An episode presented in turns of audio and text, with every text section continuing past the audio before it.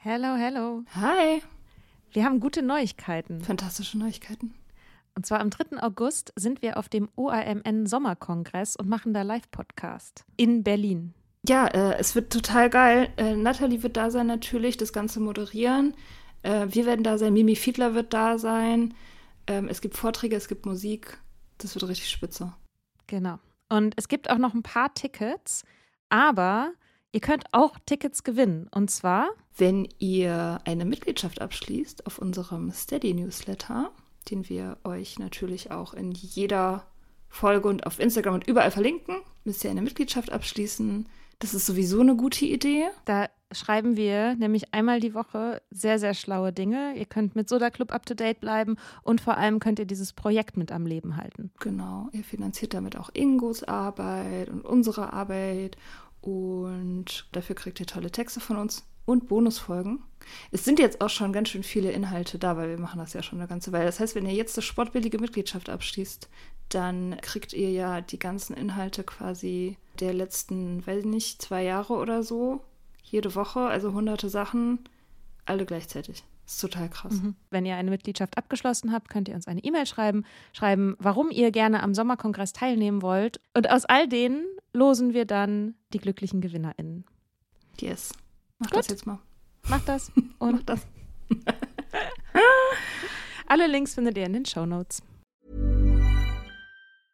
Quality sleep is essential. That's why the Sleep Number Smart Bed is designed for your ever-evolving sleep needs. Need a bed that's firmer or softer on either side? Helps you sleep at a comfortable temperature? Sleep Number Smart Beds let you individualize your comfort so you sleep better together. JD Power ranks Sleep Number number 1 in customer satisfaction with mattresses purchased in-store. And now save 40% on the Sleep Number limited edition Smart Bed for a limited time. For JD Power 2023 award information, visit jdpower.com/awards. Only at Sleep Number stores or sleepnumber.com.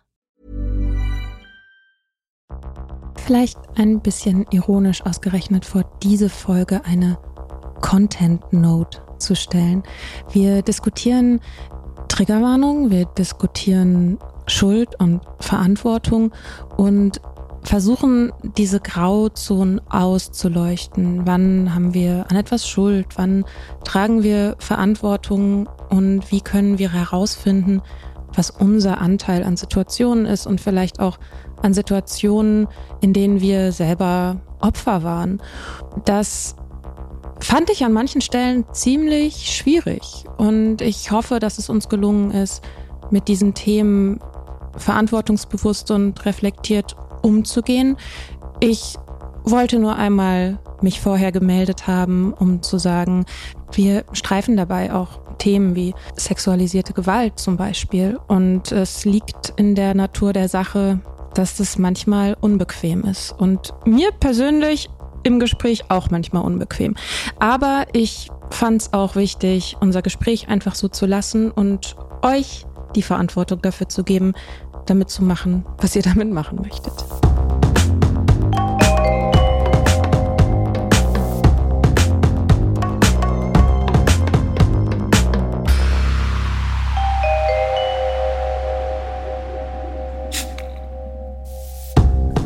Fickt euch.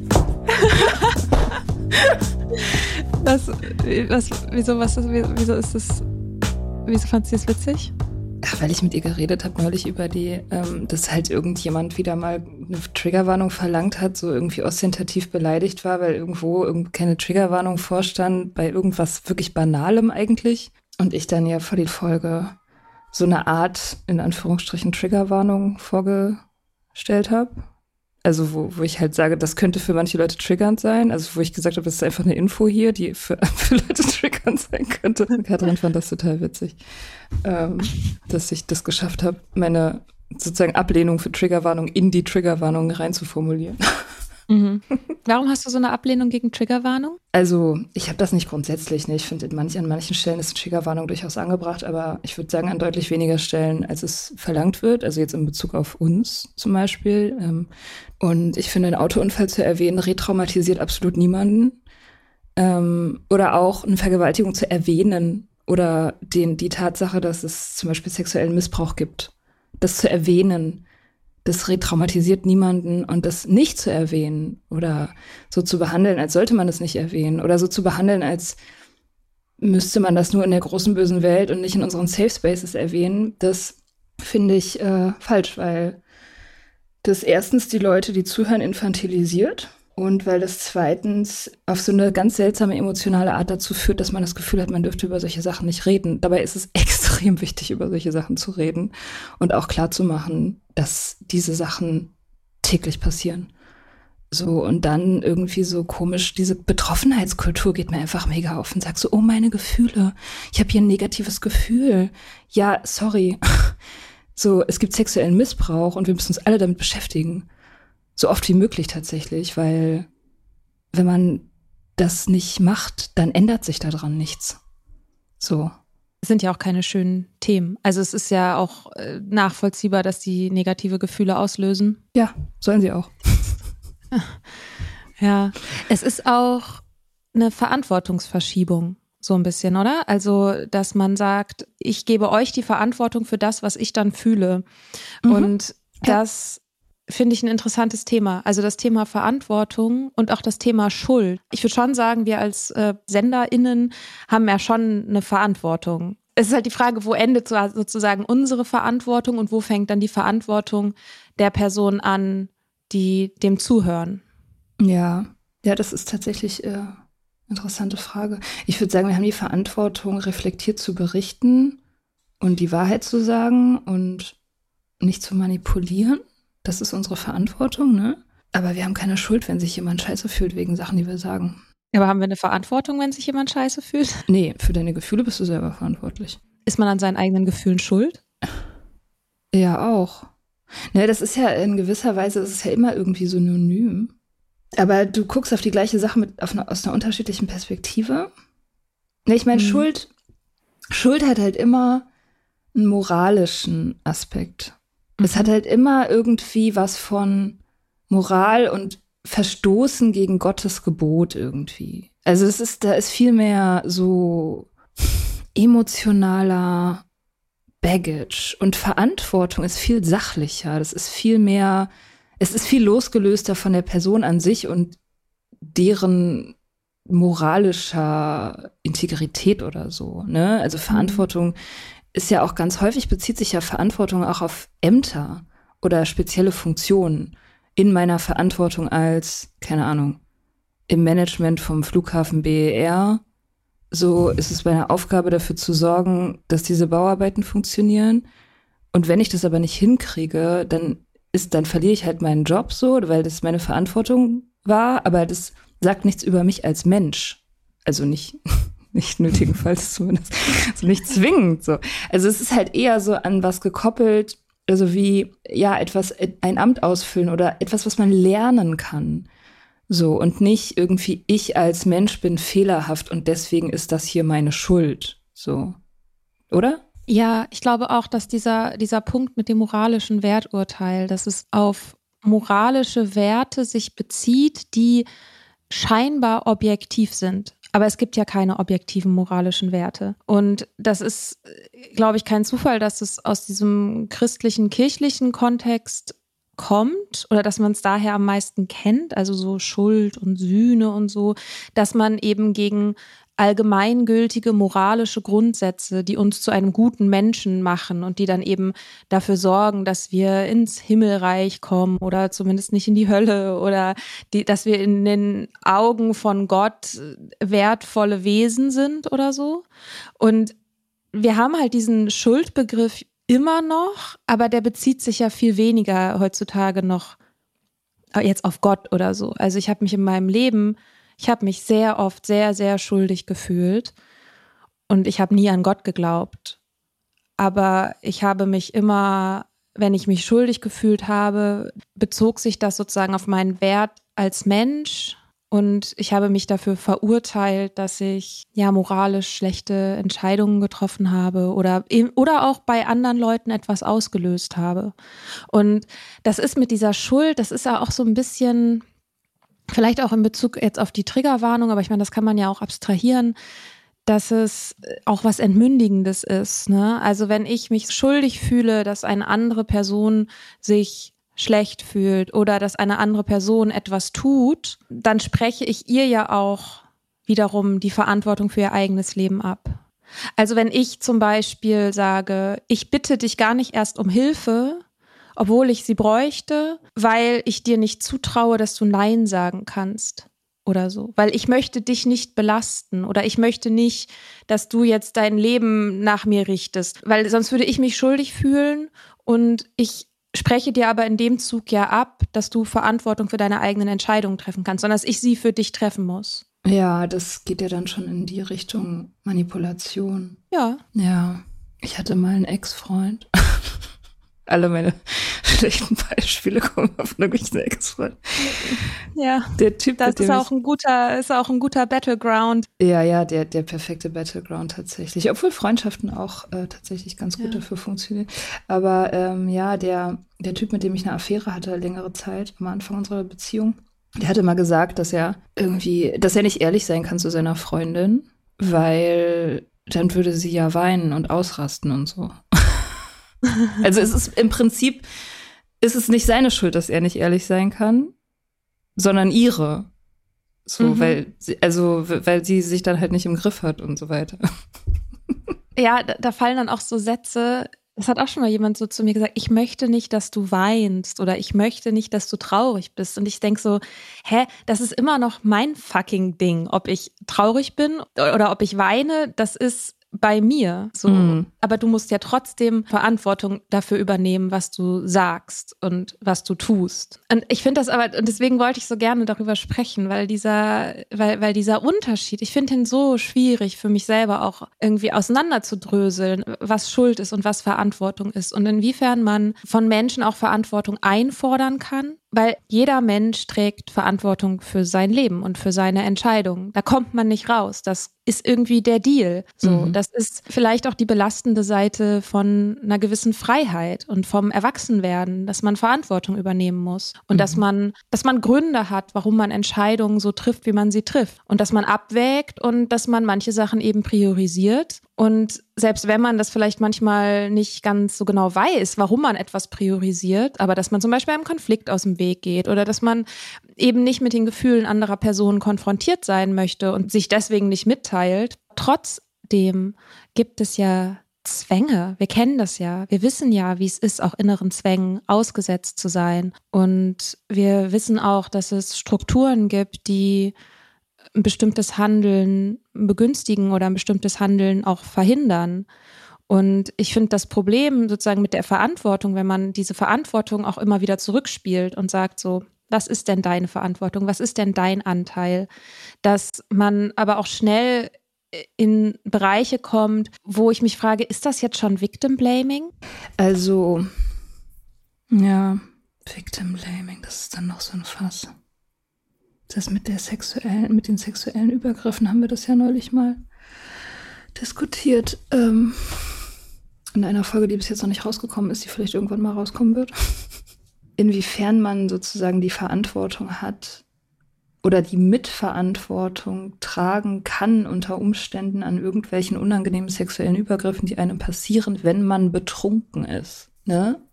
Also wenn man sich so betrinkt, dass man nicht, also dass man sich nicht mehr so verhalten kann, wie man es normalerweise würde und dann andere Leute das ausnutzen sozusagen.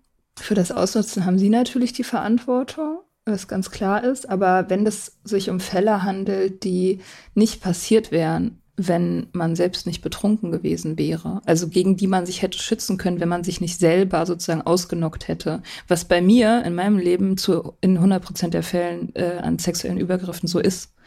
Also ich habe noch nie einen sexuellen Übergriff erlebt, nüchtern, der passiert wäre, wenn ich nüchtern gewesen wäre, sozusagen. Ähm, und da ist es halt super schwer, weil es ja dann immer beides ist. Ne? Also es ist halt die andere Person, die das macht, ist verantwortlich für ihr Handeln, aber man selber hat eben auch theoretisch die Freiheit oder die, den, den Spielraum, man hat die Macht, die Wirkmächtigkeit, das zu ändern, indem man nüchtern bleibt und sich nicht selbst ausnockt.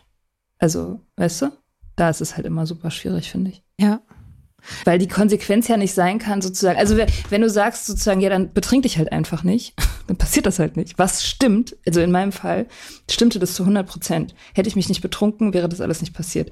Aber ist deswegen, die Konsequenz kann ja nicht sein, sozusagen zu sagen, Leute so, dürfen sich nie betrinken, sondern die Konsequenz sollte sein, niemand sollte die Situation missbrauchen. So. Mhm. Trotzdem, also mir persönlich ging es immer viel besser damit, diese Verantwortung selber zu tragen. Also für mich und mein Gefühl, ich bin lieber selber wirkmächtig. Ich, ich finde das besser, selber verantwortlich zu sein, weil ich dann weiß, ich kann handeln. So, das ist ja auch so ein Ding, ne? Das Verantwortung heißt ja auch immer, dass man Handlungsspielraum hat. Und man kann erst dann handeln, wenn man die Verantwortung übernimmt. Wenn ich halt, wenn ich die Verantwortung nicht, wenn ich die von mir weise und sage, die Umstände sind schuld oder die andere Person ist schuld oder das System oder so, dann bin ich ja nicht handlungsfähig. Dann kann ich immer nur sagen, oh, das böse System. Solange bin ich halt Kind. So. Und Spielball dieser Kräfte. Und ich glaube, was dann aber in, für solche Situationen wichtig ist, ist, dass man anfängt, sie auseinander zu dröseln und zu gucken, für welchen Bereich trage ich Verantwortung? Bis wohin trage ich Verantwortung oder bis wohin habe ich Handlungsspielraum? Ich meine, ich habe mich häufig betrunken in nur einem Bruchteil dieser Fälle, in denen ich mich betrunken habe, auch bis zur Besinnungslosigkeit, nur in einem Bruchteil davon habe ich Übergriffe erlebt. Und ich würde sagen, ja, ich habe Verantwortung für mein Trinken und für mein Verhalten, weil das kann ich beeinflussen. Wie jemand dann mit dieser Situation, eine hilflose Mika irgendwo zu sehen, damit umgeht, das ist deren Verantwortung. Und ich würde, auch wenn ich sage, es gibt eigentlich keine objektiven moralischen Werte, würde ich sagen, Schuld, weil in meinem Weltbild die hilflose Situation von jemandem auszunutzen zur Befriedigung der eigenen Bedürfnisse ist für mich moralisch verwerflich. Mhm. Und da würde ich irgendwie von Schuld sprechen. Die Frage ist aber dann zum Beispiel, was macht ein Täter dann? Sagen wir, meinetwegen auch ein Täter, der lange Zeit hin und her geworfen war von seinen eigenen Gefühlen, meinetwegen eine Suchtproblematik hat, schwieriges Elternhaus, was auch immer. Er wird zum Täter in einer Situation und will dann anfangen, das aufzuarbeiten. Was hilft dann sozusagen dieser Person, das nicht wieder zu tun? Weil ja auch wiederum diese Verurteilung, diese moralische Verurteilung führt ja genau dazu, dass wir uns bestimmte Dinge nicht angucken und das Gefühl haben, da darf man nicht hinschauen, das darf man niemandem sagen, da darf man nicht drüber sprechen. Das wiederum steht ja dann auch dem eigenen Wachstum im Weg und es ist ja im Interesse aller, dass ein Mensch, der wie auch immer geartet zum Täter geworden ist, die Möglichkeit bekommt, das zu reflektieren, das aufzuarbeiten, zu wachsen und seine Entscheidungen zu ändern und bessere Entscheidungen zu treffen. Das ist ja in unser aller Interesse. Trotzdem mhm. würde ich sagen, ich als Opfer trage dann aber nicht die Verantwortung, das für ihn irgendwie zu gestalten oder so. Das ist dann wiederum seine Verantwortung, wie er damit umgeht. Klar, absolut. Ich meine, du kannst ja sowieso nur deinen deinen Teil machen. Du kannst dich selber schützen, du kannst dich selber retten, du kannst selber mit de deine Gefühle managen, die da daraus entstehen, wenn du sowas erlebst. Du kannst das einordnen, du kannst dir ein Narrativ schaffen und so weiter. Das sind alles Sachen, die man machen kann, so. Und das ist schon ganz schön viel. Deswegen muss man auch niemandem verzeihen, meiner Meinung nach. Also ich finde, Vergebung ist man überhaupt niemandem schuldig. So. Ich glaube aber, dass eine gewisse Form von Vergebung auch für einen selber gut ist. Also ich glaube, dass man einen Großteil davon für sich macht, wenn nicht irgendwie sowieso das ganze Ding für sich. Also wenn man jetzt jemandem verzeiht, egal ob der das weiß oder nicht, oder wer das ist und so, dann macht man das in erster Linie für sich selbst, weil man da ein Stück Frieden schafft. So. Zum Beispiel meine, mein Vater, ne, der ist ja tot. Und der hat sehr viele Fehler gemacht. Also speziell in meiner Erziehung einfach, ne? Der ist halt abhängig gewesen und war nicht da und war, war halt einfach kein guter Vater. So. Und ich bin aber deswegen, ich habe deswegen keinen Groll, weil ich weiß, so ist halt Sucht. Das wollte der nicht. Das hat er nicht so geplant. So, das ist nicht, das ist, das hat er nicht gemacht, weil er ein schlechter Mensch ist. Das ist halt einfach, der hat es halt nicht geschafft, aus seiner Sucht rauszukommen. Und das ist traurig. Aber das ist keine böse Absicht. Und für mich ist es gut, das zu verzeihen, äh, weil, ja, weiß ich nicht, weil, weil ich dann halt Frieden habe. Weil ich dann halt weiß, das ist nicht auf mich bezogen, das ist kein Unglück, was irgendwie so exklusiv über mir hängt. Weißt? Also, ja. Ja, ich finde das ein, ich finde das einen wichtigen Punkt, dass, also erstmal gibt es keine Pflicht zur Vergebung. Ich finde, das wird gerne mal so dargestellt, als müsste man Menschen vergeben. Man muss erstmal gar nichts. Nee, scheiße ähm, muss man. Scheißen muss man? Scheiße muss das, man. Das muss man. ähm, ja, ich finde die Frage an der Stelle dann interessant, wie man das in Bezug auf Dinge handhabt, die man selber verkackt hat. Vor einer Weile habe ich begonnen daran zu arbeiten, ähm, einen, einen Konflikt aus der Trinkzeit aufzuarbeiten. Und, und das war wichtig für mich, dass ich es erstmal mit mir selber ausmache. Also, dass ich erstmal gucke, was ist denn jetzt bei mir eigentlich gerade? Und das fühle auch und das zulasse zu fühlen, was ich bei der anderen Person emotional angerichtet habe.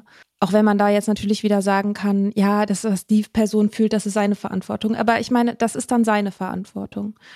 Meine Verantwortung ist zu gucken, habe ich mich so verhalten, wie ich, habe ich mich so verhalten, wie ich das möchte, meinen Ansprüchen entsprechend an mich selbst und auch an andere. Und das habe ich nicht. Und dann erst habe ich, ich habe ihm geschrieben, er hat aber nicht geantwortet. Und es war aber wichtig, dass ich selber an dem Punkt bin, an dem ich seine Antwort nicht mehr brauche. Also an dem hm. ich das anbieten kann, aber nichts mehr von ihm brauche. Für mich. Dass der Schmerz, der noch da ist, dass der auch sicherlich noch eine Weile da bleibt, dass ich Raum um diesen Schmerz habe und mich nicht von dem hin und her werfen lasse, aber dass ich den auch ehre auf eine gewisse Art und Weise, weil der wird, der wird wahrscheinlich bleiben und der würde auch bleiben, wenn er jetzt sagen würde, ja, gar kein Ding, verzeih dir alles. So, das würde eigentlich nichts ändern. Und das ist ja genau dieser Punkt, dass ich glaube, wenn man so nüchtern wird zuerst, dann hat man sofort so das Bedürfnis aufzuräumen und diese ganzen alten Sachen so möglichst schnell aus der Welt zu räumen. Und was man aber noch nicht kann, das glaube ich wirklich, dass man, wenn man ganz frisch nüchtern ist, kann man das noch nicht, weil man so auf seinem, weil man erstmal mit sich selbst beschäftigt ist sondern dass ein bisschen Zeit vergehen muss, ehe man die andere Person nicht mehr braucht, weil sonst macht man nämlich genau das, was man vorher auch schon immer gemacht hat. Und zwar eine andere Person zu benutzen, um die eigenen Bedürfnisse zu befriedigen. So, das muss dann nicht Missbrauch sein, ja, aber das ist in gewisser Weise ein Instrumentalisieren von anderen Menschen, damit aus dem Außen Sachen kommen, die mir inneren Frieden geben sollen. Und das funktioniert halt nicht. Und ich glaube, dass es einen Abstand braucht und dass es viel Arbeit ist auch, also auch viel emotionale Arbeit, an den Punkt zu kommen, das auch festzustellen, so dass man selber, ja, es ist schmerzhaft festzustellen, dass man Anteil hatte. Und das ist was, was ich ganz schwierig finde, auch im Kontakt auch mit Menschen, die in einer aktiven Sucht stecken. Und so das, und das ist aber für mich selber hundertprozentig auch wahr, dass ich so eine Opfererzählung über mich hatte. Ich war immer Opfer der Umstände.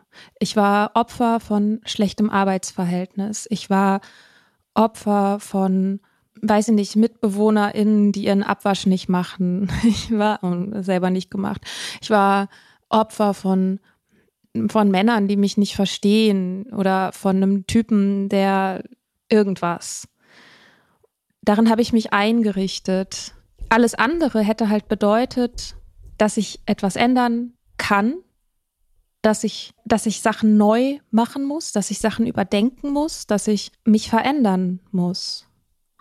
Ja, du musst halt die Konsequenzen tragen, die unangenehmen Konsequenzen ja. aus äh, un unliebsamen Wahrheiten. So, das ist so Teil ja. der Freiheit. Und ja, genau. Und wenn man das, wenn man die Schuld auslagert oder die Verantwortung, whatever, dann muss man das halt nicht, dann muss man sich nicht verändern, weil man ist ja nicht selber verantwortlich, man kann ja nicht. Und das ist halt dieses, diese Handlungsebene daran, ne? Also wenn, das ist halt wie mit Gott, also das, was du gerade beschrieben hast, ne, dass man, wenn man die Verantwortung auslagert, wenn man von anderen Leuten irgendwas will, dann will man ja im Prinzip im übertragenen Sinne Absolution. Das ist ja genau das. Es gibt halt eine andere Macht, die dir irgendwas abnehmen kann, die inneren Frieden herstellen kann. Und das ist halt nicht so in der Erwachsenenwelt. Und das ist der Unterschied.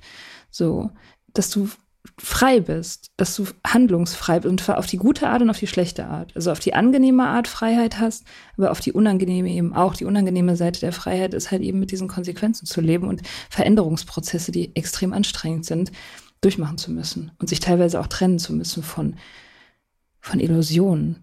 Ich finde immer diese, was mir gerade dazu eingefallen ist, ist diese Haushaltsdebatte, diese ähm, Männer, Frauen, Haushaltsdebatte, die immer wieder auftaucht, dass die Frauen sich darüber beschweren, dass die Männer keine Hausarbeit machen. Und dass ständig immer irgendwelche Studien rauskommen, wo bewiesen wird, Frauen spülen mehr, wenn, wenn sie mit einem Mann zusammenleben und waschen mehr und putzen mehr und so. Und, und das ist immer so eine Debatte, die mir ein bisschen auf den Sack geht, so, weil ich denke mir so, okay, systemische Benachteiligung gut und schön, ist alles Kacke, aber im, im Individualfall ja, also wenn ich jetzt mit einem Mann zusammenlebe und der putzt nicht und ich merke, ich putze mehr, dann bin ich meiner Meinung nach dafür verantwortlich, die Konsequenzen daraus zu tragen. Ich kann nicht mich hinsetzen und sagen, äh, wegen des Systems putzt mein Mann nicht, sondern ich muss das mit dem ausdiskutieren und wenn sich keine Lösung herbeiführen lässt, dann müssen wir die Haushalte trennen. weil sonst, also weil das ist, äh, niemand, nirgendwo im Gesetz steht geschrieben, dass ich das ertragen muss. Oder dass ich irgendwie, ich bin frei genug. Ich kann meinen eigenen Haushalt haben, indem ich selber putze. So. Und wenn der Typ, ne, wenn er das nicht macht, dann ist meine Verantwortung da, die Konsequenzen zu ziehen. Da kann ich nicht das System verantwortlich machen. Ich meine, ich könnte, aber das ist halt dann, das bringt niemandem was. so. Mir erst recht nicht. Aber man muss immer, es ist trotzdem wichtig, diese beiden Ebenen auch immer zusammenzudenken. Also wir müssen darüber sprechen, dass es in der Art und Weise, wie Jungs und Mädchen erzogen werden, im binären äh, System der Geschlechter, mit welchen Vorstellungen wir aufwachsen und auch welche inneren Zwänge uns quasi in die Wiege gelegt werden und welche Werte uns in die Wiege gelegt werden und wie wir das verändern können. Das ist total wichtig. Entweder du löst ein Problem damit, dass sehr viele Individuen sehr, sehr viel Energie darauf verwenden, ein Verhalten zu verändern oder ein Problem zu lösen, für sich selber, im Kleinen. Und manche Sachen würden sich einfach mit einem großen Hebel auf der Systemebene erledigen. So. Also es gibt so ein Beispiel, das ist aus dem Buch von Johann Hari, ähm, Stolen Focus. Da geht es auch so darum, wie Tech-Konzerne daran forschen, auch an psychologischen Mechanismen arbeiten, um unser Dopaminsystem zu kapern letztendlich. Und mhm. zum Beispiel sowas wie Twitter oder so, ne? Also du, du ziehst runter und es ist wie eine Slot-Machine, also wie ein einarmiger Bandit. Mit dieser Bewegung, du kriegst dann immer jedes Mal einen kleinen neuen Dopaminkick. Darum geht es in diesem Buch, wie wir sozusagen unseren Fokus zurückbekommen können. Und er bringt ein Beispiel, ich weiß nicht genau, ob ich es noch ganz genau zusammenbekomme, ich kann es gerne nochmal in die Shownotes schreiben dann, wo es ein großes Problem war, ich sag mal, weiß ich nicht, im letzten Jahrhundert, dass Menschen reihenweise Bleivergiftungen bekommen haben, weil Blei in Farben war und überall verwendet wurde. Und deswegen hatten reihenweise Kinder, insbesondere aus marginalisierten Gruppen, also People of Color, unter anderem und in armen Vierteln, wo halt irgendwie diese Farben besonders viel eingesetzt wurden, gab es halt diese Bleivergiftungen immer wieder. Und was damals gesagt wurde, war, naja, ihr müsst halt einfach nur eure Häuser sauber halten und diese Kinder haben irgendwie eine Art von psychischer Störung, dass sie irgendwie sich immer, dass sie an irgendwelchen Bleibrocken lutschen oder so in der Art. So total absurd. Und du hast damit die Schuld oder die Verantwortung hm, verschoben auf Individuen. Das Problem wurde gelöst, indem man einfach Blei in Farbe verboten hat. So. Aber in all der Zeit davor haben sehr viele Individuen alles Mögliche und zwar völlig vergeblich versucht, dieses Problem zu lösen. Und ich sage nicht, dass das eins zu eins auf jetzt die Frage von Haushalt übertragbar ist, aber es ist auf viele, viele Bereiche übertragbar. Genauso auch im Arbeitskontext. So, wir haben dieses Problem, dass uns immer gesagt wird, ja, Work-Life-Balance. So, aber du Du strukturierst Arbeitsplätze auf eine Art und Weise, dass Menschen sollen ständig erreichbar sein. Du setzt sie einem gewissen Druck aus. Du schaffst Unsicherheiten und die Verantwortung soll jetzt plötzlich bei den Individuen liegen, trotzdem okay zu sein. Und einfach nur, weil die ihre Work-Life-Balance nicht hinbekommen, sind die jetzt schuld daran, dass es ihnen schlecht geht. Dabei könnte man auch sowas wie eine Vier-Tage-Woche oder ein bedingungsloses Grundeinkommen einführen. Also wir jetzt nicht die einzelnen Möglichkeiten sozusagen diskutieren, so kann man von halten, was man möchte, aber dass es auch Lösungen und Möglichkeiten auf der Systemebene gäbe. Das finde ich wichtig. Total. Aber ich meine, wie ist, wie ist denn das mit dem Spülproblem? Also was, was wäre da die, die, was, was müsste man da an, an der Systemebene konkret machen, damit sich das sozusagen erledigt? Ohne dass die Individuen jetzt sagen müssen, wir kann, können halt keinen gemeinsamen Haushalt führen. Das ist eine gute Frage. Ich weiß nicht, ob ich dafür jetzt so die Antwort habe, aber also ich bin sowieso der Meinung, es sollte ein Unterrichtsfach geben, das heißt Leben. Und man lernt einfach so eine Reihe an Skills.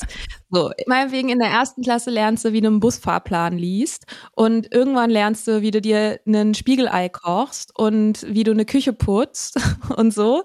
Und zwar gleichberechtigt. Und vielleicht lernst du auch mal ein bisschen was über gewaltfreie Kommunikation oder so. Oder keine Ahnung, Konfliktverhalten oder so. Ich bin der Meinung, es bräuchte ein Unterrichtsfach dafür. Finde ich gut, ja. Ich weiß nicht, ob das das Problem lösen würde, ne, ganz klar. Aber ein Aspekt, das auf der Systemebene zu lösen, ist ja genau, immer wieder darüber zu reden. Und dass es Artikel in Zeitungen darüber gibt. Und dass immer wieder da der Finger in die Wunde gelegt wird und gesagt wird, das ist eben kein individuelles Problem. Weil je öfter man das sagt, desto mehr sickert es vielleicht auch ein bei Menschen, insbesondere dann vielleicht männlich sozialisierten Menschen, dass sie auch Verantwortung tragen für einen gemeinsamen Haushalt.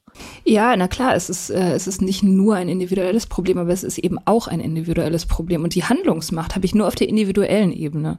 Ich meine, ich bin auch total dafür, dass äh, so Geschlechterrollen anders vermittelt werden, dass es in der Erziehung schon anfängt, dass es natürlich im Urschleim anfangen muss, dass man irgendwie Frauen nicht sagt, ihr seid zum Putzen gemacht und Männer zum Geld verdienen. So, das ist ja klar.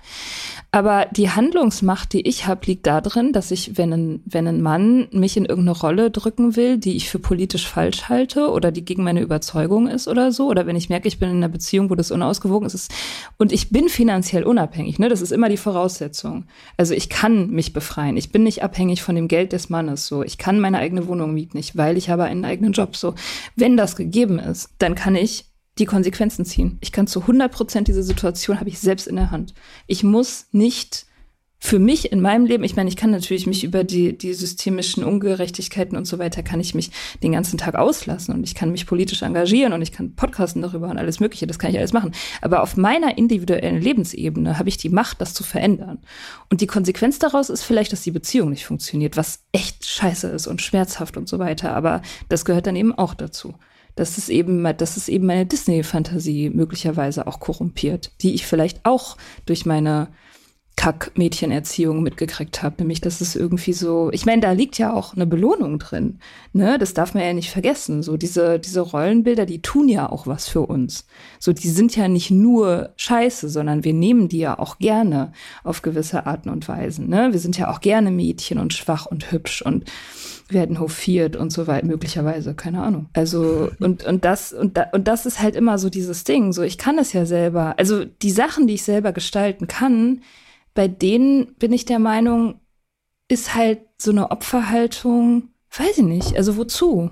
Keine Ahnung, das, bei dieser Spüldebatte kommt mir das immer wieder in den Sinn. Ich meine, bei, zum Beispiel bei anderen Sachen ist es natürlich nicht ganz so einfach. Zum Beispiel bei ungleicher Bezahlung. So, da sind es so cold hard facts. So, das, das, das muss man auf der Systemebene als erstes angehen. So, dass es Gesetze geben muss, die sagen, so Männer und Frauen müssen gleich bezahlt werden. Aber was in den privaten Haushalten passiert, so, das müssen wir halt machen. Wir müssen das machen, sonst macht's keiner. Das macht keiner für uns. So. Ja, es ist ja auch so, dass der Wandel, der passiert, wird ja auch von Individuen angeschoben. Das ja. finde ich, darf man auch nicht vergessen, dass die Menschen, die sich dann irgendwann auf der Systemebene einsetzen, natürlich Individuen erstmal sind, die an größere Hebel dann kommen. Und da finde ich, macht es auch Sinn, dass man da auch wieder die Verantwortung auch aufs Individuum legt. Weil wer, wer sind denn die Leute, die Gesetzgebung beeinflussen. So, das sind Individuen, die einen bestimmten Lebenslauf haben und sich diesem Thema verschrieben haben. Und die haben diese Verantwortung irgendwann auch übernommen. Und trotzdem halte ich es für wichtig, dass man fürs eigene Seelenheil auch einfach Verständnis für sich selber aufbringt, dass es manchmal halt auch wirklich einfach richtig scheiße schwierig ist. Total. Klar, man muss da irgendwie Empathie haben, weil es gibt ja auch immer diese beiden Seiten. Es spielt ja immer zusammen. Das ist untrennbar verbunden. Ne? Also das, das, das Mikrokosmos und Makrokosmos, das kann man nur zusammen denken. Und wenn man die Verantwortung hat und die anerkennt, dann heißt das nicht, dass man sich deswegen nicht scheiße fühlen darf. Manchmal so. Also, weil die Prägung, die man hat, die lässt sich halt nicht wegdenken. So, das kann man nicht einfach so weg, wegdenken. Nur weil man irgendwas intellektuell versteht, heißt es das nicht, dass man da mit der Seele genauso schnell raus ist. So, ich habe das gestern, ich war gestern auf einer Hochzeit von einer sehr, sehr guten Freundin von mir und ich habe das echt gemerkt, wie dieser Widerspruch, ne? Also ich persönlich, haben da ja neulich, glaube ich, in einer Steady-Podcast-Folge drüber geredet, über das Heiraten und ich persönlich halte Heiraten für ein ganz schlimmes, also patriarchales Unterdrückungsinstrument, so Institutionen, die ich in keinster Weise unterstütze super viel religiöser Ballast. Also ich finde, heiraten sollte keiner mehr. Ich finde auch nicht, dass irgendwas daran feministisch ist oder so. Und trotzdem, obwohl ich all das wirklich von tiefstem Herzen glaube, fand ich diese Zeremonie so unglaublich rührend und ich habe da gesessen und geheult. So, weil ich das mhm. so schön fand. Und so krass und so, es war so emotional. Und ich dachte mir die ganze Zeit währenddessen so, was geht ab, Girl? so, du weißt doch alles. Wieso heulst du jetzt? So, aber das, das sind halt diese beiden, also das ist halt, ne, du hast halt ein kollektives Erbe. Du bist halt in gewissen Ritualen so verhaftet. Das wird niemals vollständig weggehen, weil du bist halt Teil einer Gemeinschaft, du bist Teil einer Kultur, du hast Zugriff auf ein kollektives Unterbewusstes und du hast Archetype, die dich beeinflussen, egal wie gut du denken kannst. So. Mhm. Und da muss man halt Verständnis mit sich selber haben, Empathie. Ja, und ich glaube, dass auch die Frage immer ist, ich meine, das ist der Gelassenheitsspruch bei AA, ne?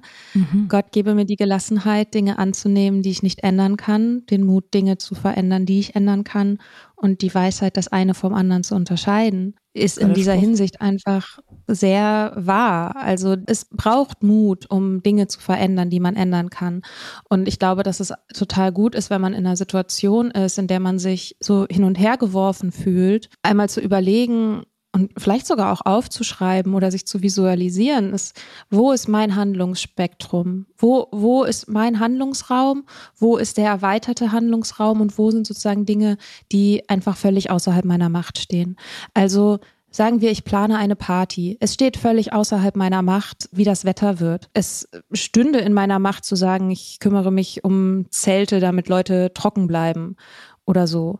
Und es stünde vielleicht auch in meiner Macht zu sagen, okay, ich habe nicht die Kapazitäten, Zelte zu organisieren und dann muss ich mit den Konsequenzen leben. Wenn man nichts davon macht, was man dann tut, ist dann sich die ganze Zeit darüber Sorgen zu machen, ob es regnen wird und ständig den Wetterbericht zu checken ob das der Fall sein wird. Und die Frage ist so, was mache ich dann mit der Information? Also das frage ich mich tatsächlich häufiger mal, dass wenn Leute so, ja, so Live-Ticker-News und so ein bisschen so Doomscrolling betreiben, so, was macht man mit dieser Information, die man bekommt? Weil sie liegt völlig außerhalb des eigenen Handlungsspielraums. Nicht, dass mhm. ich sage, dass es nicht gut ist, so ein bisschen up-to-date zu bleiben mit dem, was irgendwie so in der Welt passiert, finde ich äh, super und finde ich auch wichtig. Aber sich klar zu machen, dass man darauf jetzt keinen Einfluss nehmen kann. Und sich das alles durchzulesen, nicht bedeutet, dass man Kontrolle darüber hat. Das ist vielleicht eine Illusion von Kontrolle, aber es ist nicht Kontrolle. Und was man damit tut, ist eben, sich selber noch weiter verrückt zu machen. Mhm. Total. Und ich glaube, dass es sozusagen, wenn wir so viel von unseren Gedanken und von unserer Kraft in, in diese Bereiche stecken, die wir nicht ändern können, fehlt diese Energie eben auf der Ebene, wo wir tatsächlich etwas ändern könnten. Zum Beispiel, was weiß ich, den Kleiderschrank auszusortieren und Klamotten zu spenden für ankommende Geflüchtete oder so. Ja, wenn ich die ganze Zeit nur vor meinem Handy sitze und mich äh, mit den neuesten Kriegsmeldungen auseinandersetze, dann fehlt mir unter Umständen die Kraft und die Energie und die Zeit, die Dinge dann tatsächlich zu tun, auf die ich einen Einfluss nehmen kann. Ja. Hm. Ich habe neulich mit einem Bekannten über Fremdgehen geredet. Also ich habe früher, als ich noch, ach, in meiner Vergangenheit, vor 100 Jahren, da bin ich, ich bin, ich, ich bin nicht besonders treu gewesen in meinen Beziehungen. Also bei der ersten war ich treu, ging auch nicht so lange und danach war ich eigentlich nicht mehr so wirklich treu. Ich habe häufiger mal Sex außerhalb meines ehelichen Bettes sozusagen gehabt. Ähm, und ich habe mich, das ist der Knackpunkt, ich habe mich dafür nie schuldig gefühlt. Also nicht mal ein bisschen, überhaupt gar nicht. Also ich hatte keinen Funken Schuldgefühl in mir. Solange ich der anderen Person nichts davon erzählt habe. in dem Moment, wo, also in den wenigen Fällen, wo ich dann der anderen Person, also meinem Beziehungspartner in dem Fall, das gebeichtet habe, sozusagen, da habe ich natürlich den Schmerz sozusagen mitgefühlt und dann ging es mir auch schlecht, so, weil ich gesehen habe, die andere Person leidet und ich bin dafür verantwortlich. Das tut dann weh, aber davor habe ich keinerlei Schuldbewusstsein gehabt. Ich dachte immer, und das würde ich jetzt auch immer noch so unterschreiben, es ist meine Verantwortung, wenn ich fremdgehen will, dann ist es meine Verantwortung, dass die andere Person das nicht mitbekommt, dass die andere Person davon nicht verletzt wird, dass ich keine Krankheiten ins Haus schleppe, dass es halt keine Konsequenzen hat, so. Und darüber hinaus kann ich mir dann darüber Gedanken machen oder sollte, warum ich das mache, also was das Fremdgehen, was es für Gründe hat und diese Gründe dann letztendlich irgendwie angehen. Aber beichten, also der anderen Person beichten, was ich gemacht habe, um diese Schuld von mir zu nehmen, das ist infantil. Also das sehe ich als hochgradig infantil. Das ist so, Immer ich will die Ver Verantwortung abgeben, du musst mir jetzt verzeihen, ich gebe dir das jetzt, dieses Päckchen, mit dem du im Prinzip nichts zu tun hast. So, und ich erwarte von dir, dass du mir die Absolution gibst, damit ich nichts selber machen muss. So. Ja, wobei du hast ja gerade auch gesagt, dass du die Schuld erst gefühlt hast, als du es ausgesprochen hast und als du gesehen hast, dass es einen Impact auf die andere Person hat. Das widerspricht sich, finde ich, weil das gehört halt zu den Konsequenzen dazu. Wenn ich eine Beziehung eingehe, in der es einen bestimmten Deal gibt, zum Beispiel den Deal Monogamie, dann ist es meine Verantwortung, mich an diesen Deal zu halten. Und wenn wir ausgemacht haben, wenn was passiert, so dann sagen wir uns das gegenseitig. Es ist halt immer eine Frage der, der, der Regeln, die man aufstellt. Wenn man sagt, okay, wir sind, wir sind in einer offenen Beziehung und teilen uns dann aber nicht mit, wenn wir mit irgendwem anders was haben, wenn das der Deal ist, den man mit der anderen Person gemacht hat, dann würde ich sagen, ja, fein. Aber wenn man den Deal der Monogamie eingegangen ist, dann zu sagen, ähm, ich mache das mit mir selber aus, das wiederum würde ich eher als den Schutzmechanismus begreifen, dass du die Konsequenzen deines Handelns nicht tragen musst. Ja, wie gesagt, deswegen würde ich heutzutage immer, also ich meine, abgesehen davon, dass ich das heutzutage nicht mehr machen würde, weil es einfach viel zu viel, also weil es einfach viel zu viel emotionale Arbeit auch ist. Oder weil ich gar nicht mehr an den Punkt kommen würde, ich habe früher die Verantwortung sozusagen abgegeben, indem ich die anderen Personen gebeichtet habe und dann mich scheiße fühlen konnte und schuldig fühlen konnte und sagen konnte, oh ja, ich bin so schlecht, ich bin so schrecklich, ich bin so eine schlimme Freundin und so und, und so weiter. Und heutzutage würde ich, wenn sowas passieren würde, würde ich als allererstes darüber nachdenken, warum das passiert ist und dann wirklich durchreflektieren, warum das passiert ist und ob es was mit der Beziehung zu tun hat oder mit mir also wo der Kern sozusagen liegt und welche Konsequenzen ich daraus ziehen muss. Und es kann dann sein, dass ich der anderen Person das sagen muss, weil es vielleicht was mit ihr zu tun hat. Ja, das, das könnte dabei rauskommen am Ende. Oder es könnte sein, dass ich die Beziehung beenden muss, weil sie offensichtlich nicht das für mich tut, was sie tun soll. Oder whatever. Es kann aber auch sein, dass ich feststelle, okay, das hat was mit keine Ahnung, meiner Kindheit zu tun, meinen eigenen Unsicherheiten, ich habe ein Geltungsbedürfnis, whatever. Wenn es nichts mit der Person zu tun hat oder mit der Beziehung, wenn es etwas ist, was ich lösen kann durch eigene Arbeit, ohne die andere Person einzubeziehen, dann finde ich, mittlerweile ist es meine Verantwortung, die andere Person vor diesen negativen Gefühlen zu schützen und sie nicht damit zu belasten, sozusagen. Also sie nicht mit ins Boot zu holen in meinen Psycho-Shit. Aber natürlich sicherzustellen, dass es nicht nochmal passiert.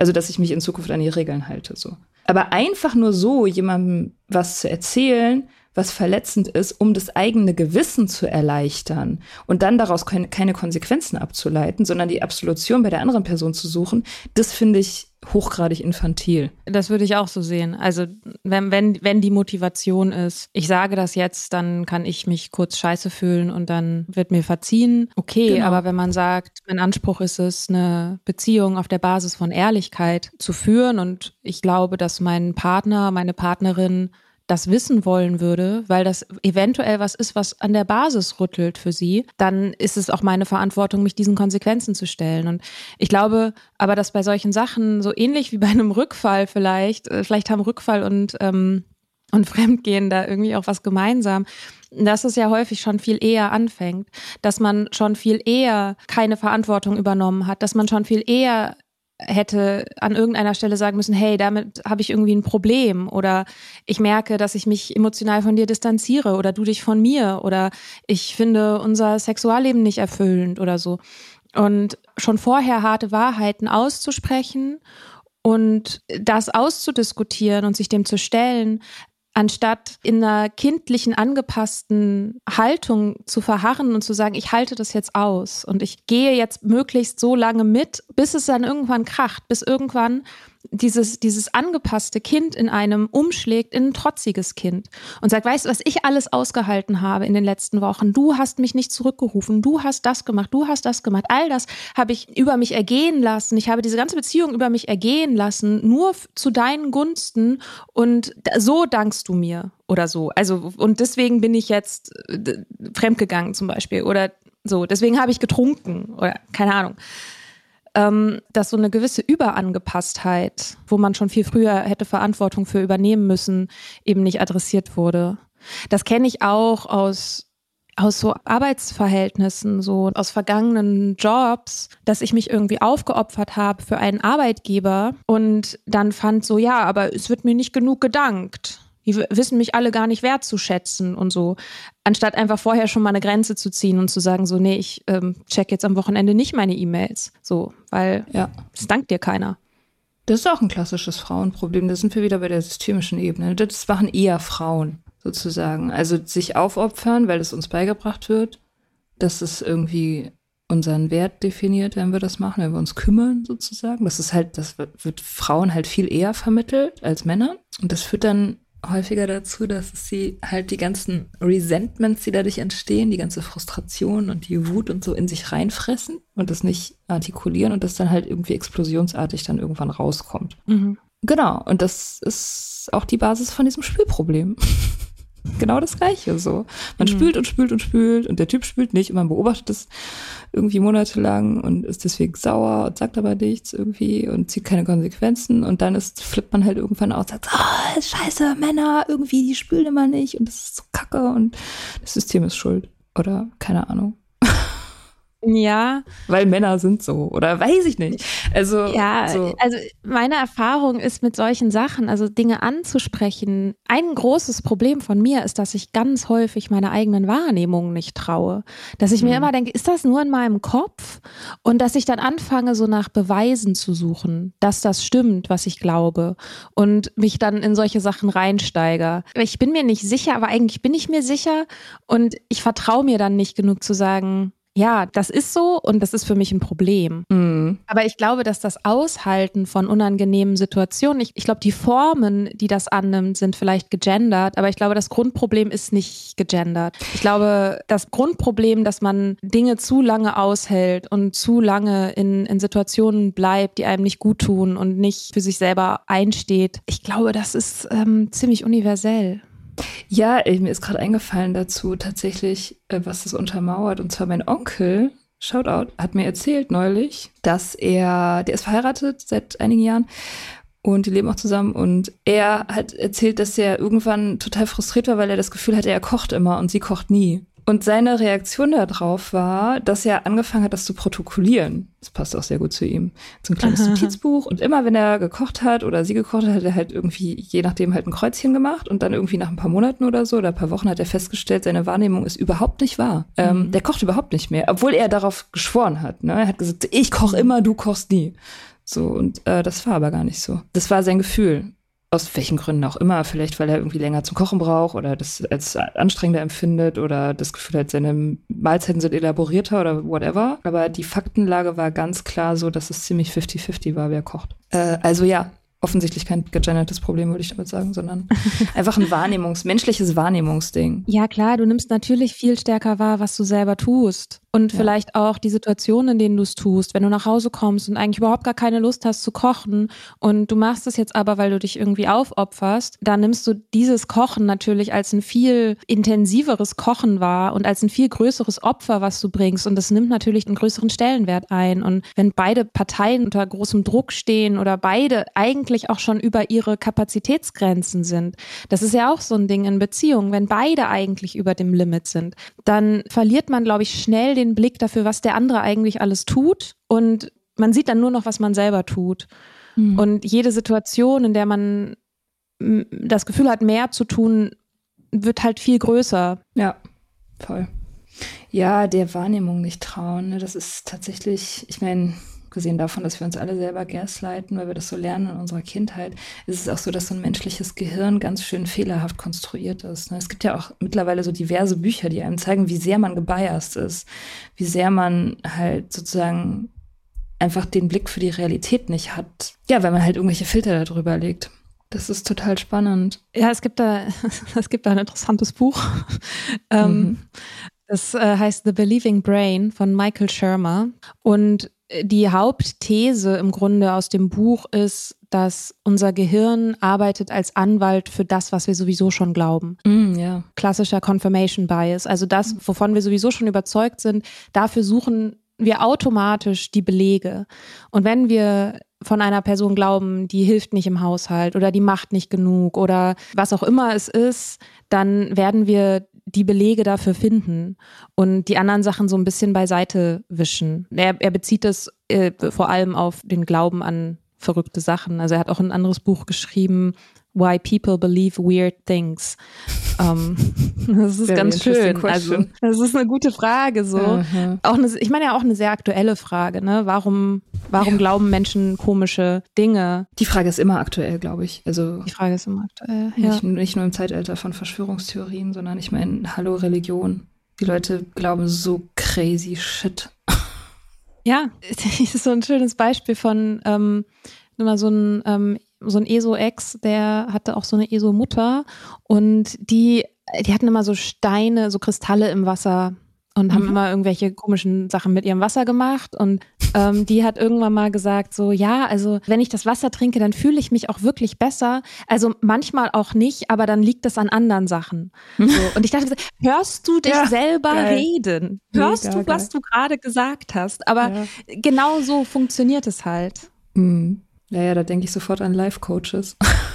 ich bin ein großer Fan von Life-Coaches. Die mhm. arbeiten ja genau nach diesem Muster. So.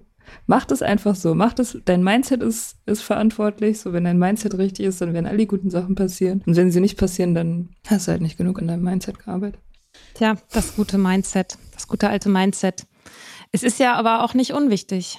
Klar, ähm, das hat einen riesigen Einfluss. Das ist schon so. Ich merke das gerade in meiner aktuellen, wie nenne ich das denn? Liebschaft. Ich, äh, es ist total leicht und fluffig, ne? Und alles ist okay. Es ist so, wir kennen uns so wenig, dass eigentlich gar keine Probleme da sind und es ist, äh, es ist ein weißes Blatt Papier. Alles könnte passieren. Und was ich denke, was passiert, ist Worst Case. Also, mhm ich denke nicht daran, dass es irgendwie gut und leicht bleiben könnte oder so. Das kommt in meinem Weltbild gar nicht vor.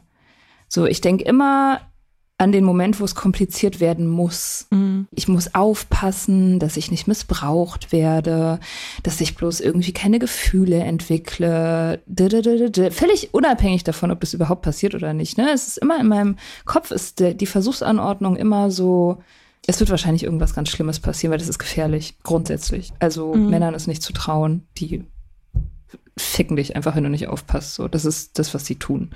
So, natürlich irgendwie glaube ich das nicht wirklich. Also es ist kein intellektueller Glaube, aber ich merke total, wie das in mir arbeitet. Wie dieser, ja, wie sagt man, ein Glaubenssatz ist es, ne? Mhm. Dieser, dieser Shit, wie das, wie das irgendwie unter meiner Bewusstseinsschwelle vor sich hin arbeitet und Sachen beeinflusst. Und das beeinflusst Sachen, ne? das beeinflusst ja mein Verhalten und die Energy, die ich aussende und so. Und das kann dann tatsächlich zu einer selbsterfüllenden Prophezeiung werden. Total spannend. Sehr spannend. Ja, hast du daran jetzt Schuld oder trägst du die Verantwortung? Nee, ich habe da erst, ich habe da keine Schuld natürlich nicht. Ich bin ja sowieso, ich bin ehrlich gesagt, wir haben ja schon auch ein paar Mal immer mal wieder so ein bisschen mit dieser Schuldfrage uns beschäftigt und so. Und ich merke jedes Mal, dass ich recht frei davon bin. Also manchmal beunruhigt mich das auch. Manchmal denke ich, hu, bin ich super unmoralisch? Also ja, auch psychisch gesund. Nein, aber ich habe, ich fühle mich eigentlich im Prinzip nie ich könnte dir jetzt nicht sagen, wann ich mich schuldig gefühlt habe. Hm. Bei mir wird es auch weniger, tatsächlich, muss ich sagen. Also ich merke, dass das abnimmt. Mhm. Je mehr ich den Fokus auf Verantwortung lege und mir das immer wieder vor Augen hole und da dran arbeite, desto weniger bin ich jetzt irgendwie von krassen Schuldgefühlen geplagt oder so. Und desto weniger moralische Bewertung fließt ein in mein Denken oder auch in mein Handeln. Das merke ich schon. Also man kann das auch verändern, merke ich auf jeden Fall selber. Genau, man kann das verändern. Und das ist ja auch die Basis eines erwachsenen, nüchternen Weltbildes und Selbstverständnisses ist ja, dass man an die Veränderung glaubt, dass man daran glaubt, dass mhm. Menschen sich verändern können. Das ist ja auch das, was der Verantwortung zugrunde liegt, nämlich anerkennen, wofür man die Verantwortung hat und sie dann zu übernehmen und dadurch Verhaltensänderungen abzuleiten. Und das geht nur mit Verantwortung, nie mit Schuld. Ne? Also Schuld ist immer, das ist ein Verharren in der Situation und ein nicht daran glauben, dass man, dass man zur Veränderung fähig ist, weil es halt ein moralisches Ding ist, weil, weil man halt ja. ein schlechter Mensch ist. Wenn man ein schlechter Mensch ist und deswegen die Schuld hat sozusagen, dann kann man ja nichts verändern, weil dann ist man einfach ein schlechter Mensch, so. Genau, Schuld ist final. Genau. Und Schuld kann einem nur von anderen genommen werden. Genau. Ja, das stimmt. Das ist vielleicht der, finde ich, ein gutes Schlusswort und auch vielleicht den, vielleicht der wichtigste Unterschied. Ne? Verantwortung liegt in uns selbst und können wir mit Haltung auch beeinflussen. Und Schuld liegt irgendwie woanders, ist außerhalb mhm. von dem, was wir beeinflussen können. Genau. Sieht man ja auch daran, wofür sich Menschen unter Umständen so schuldig fühlen. Ne? Also, dass es völlig losgelöst ist von der tatsächlichen Tat. Ich meine, Menschen fühlen sich schuldig und beschämt aufgrund von ihrer Identität oder weil sie, keine Ahnung, arbeitslos geworden sind oder weil, weil ihre Wohnung unaufgeräumt ist oder so. Also Dinge, die eigentlich nicht in die Sphäre der Moral gehören. Man kann sich für alles schuldig fühlen und diese Universalität macht einen eben halt dann darin auch hilflos. Mhm, genau. Ja, interesting. Ja, wir sollten dieses Meeting mit dem Gelassenheitsspruch beenden, wie bei AA, weil der passt einfach okay. mal äh, spitzenmäßig.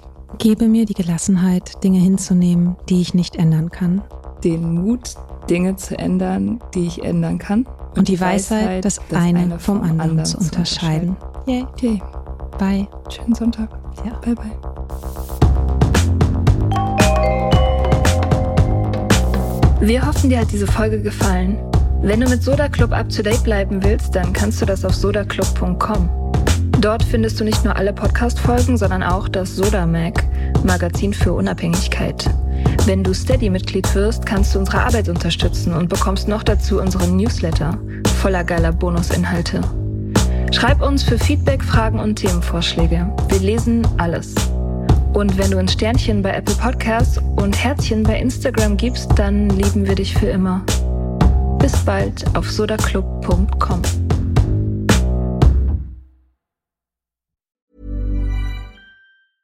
A lot can happen in three years, like a chatbot may be your new best friend. But what won't change? Needing health insurance. United Healthcare Tri Term Medical Plans, underwritten by Golden Rule Insurance Company, offer flexible, budget friendly coverage that lasts nearly three years in some states. Learn more at uh1.com.